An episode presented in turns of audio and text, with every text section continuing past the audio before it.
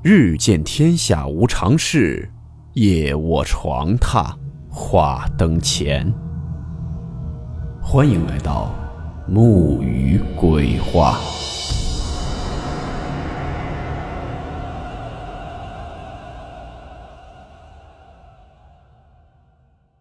大家好，我是木鱼。今天的故事来自网友小王分享。故事名称。墙里的孩子。温馨提示：本故事含有未经证实的内容和边缘化知识，部分内容超出普遍认知。如感到太过冲击自己的主观认知，请大家当做故事，理性收听。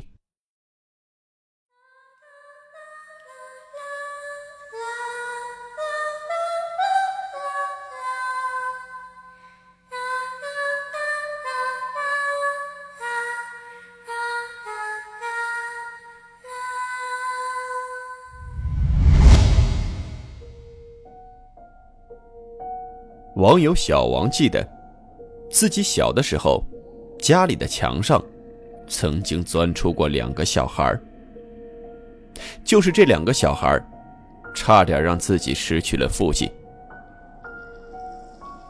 事情呢发生在小王七岁那年。那一年呢，父亲贷款从一位姓黄的大老板手中承包了一个鱼塘。鱼塘呢在山上，以前是一个山体水库。后来被承包下来开发成鱼塘，价格呢很实惠，半卖半送的，而且还附赠着鱼塘旁边一座二层的小别墅。虽然这房子里的东西呢已经大部分都被搬得差不多了，但是一些大件的家具和床都还在，而且看上去价值不菲。只不过这房子的装修风格比较特别，是那种纯粹的欧式风格。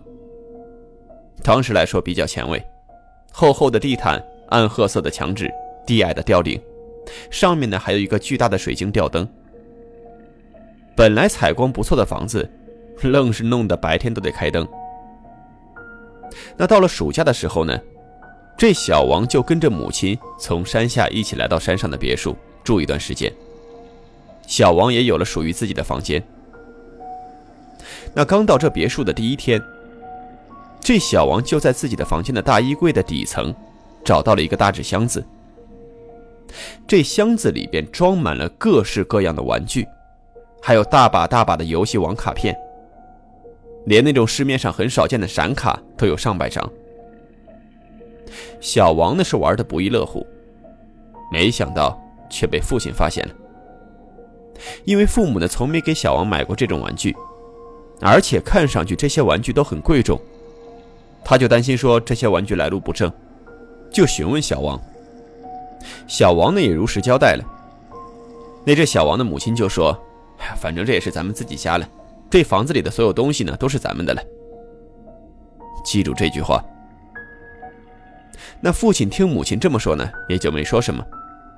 这小王就很高兴。到了晚上睡觉的时候，都是搂着这一箱子玩具。可是，就当小王睡到半夜的时候，他就隐隐约约的听见，这墙上有那种类似于墙纸从墙上剥离的声音。小王当时迷迷糊糊的睁开眼睛，借着窗外的月光，就看见自己这卧室空着的那面墙上，鼓起了两个大包。紧接着，两个脑袋破墙而出。当时吓了小王一跳，可是定睛一看，竟然是两个和自己年龄相仿的一男一女两个小孩这会儿呢，正直勾勾地盯着自己床边那一箱子玩具。小王就迷迷糊糊地坐了起来，就问他们说：“你们怎么在墙里啊？”小孩子嘛，只顾着好奇，哪还会害怕？啊那俩小孩呢，也不理他。这嘴呢是一张一合，似乎在念叨着什么。这小王就爬起来走下地，走到他们跟前，把耳朵贴上去听。这才勉强听清，这俩孩子嘴里说的是：“找爸爸，找爸爸，我爸爸姓黄，找爸爸，我爸爸姓黄。”就这么翻来覆去的念叨。听这俩孩子这么说，这小王忽然就想起来了，之前听父亲说过，这鱼塘呢就是从一位姓黄的老板手里盘下来的。这听说坏了，这黄老板走得太急，把这俩孩子给拉下了。这小王就说：“啊，我知道，我爸爸认识你们爸爸，等你们出来，我让我爸爸送你们去。”那这会儿呢，这俩孩子似乎是听懂了小王的话，转过头直勾勾地看着小王。但就在这会儿，房间里的灯突然亮了，小王吓了一跳。这猛然睁开眼睛，就发现自己这会儿正坐在床上，面对着那面大墙，怀里呢抱着那个纸箱子。父母呢站在地上，关切地看着自己。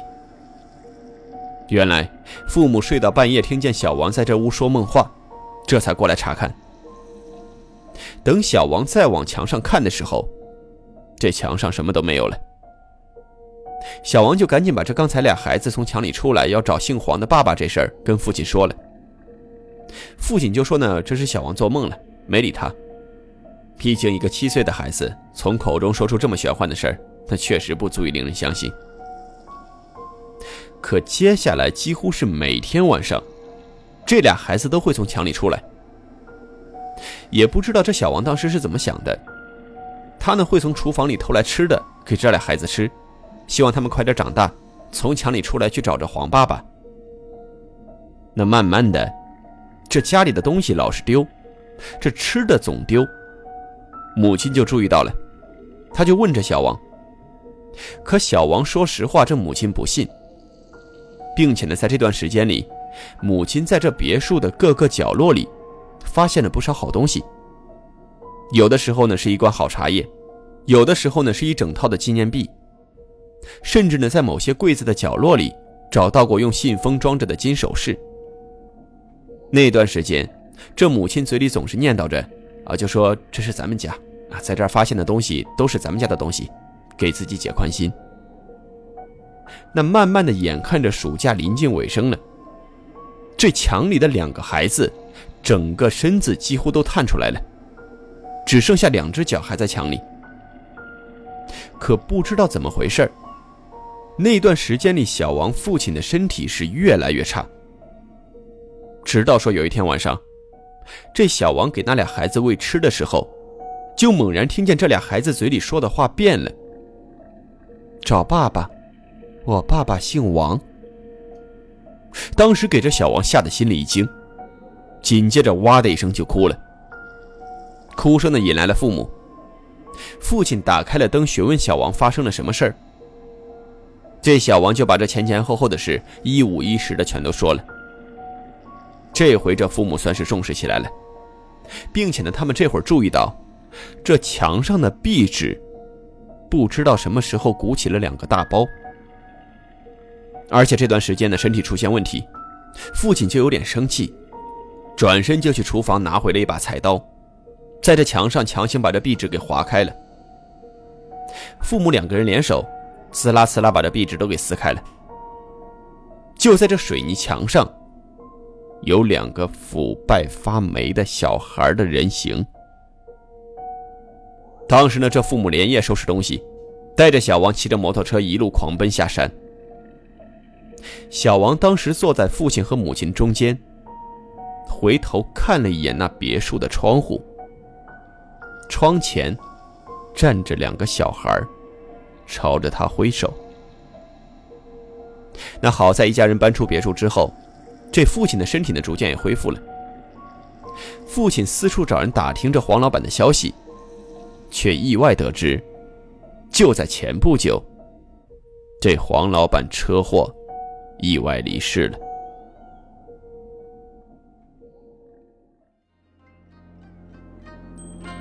好了，我们今天的故事到此结束，祝你好梦，我们明晚见。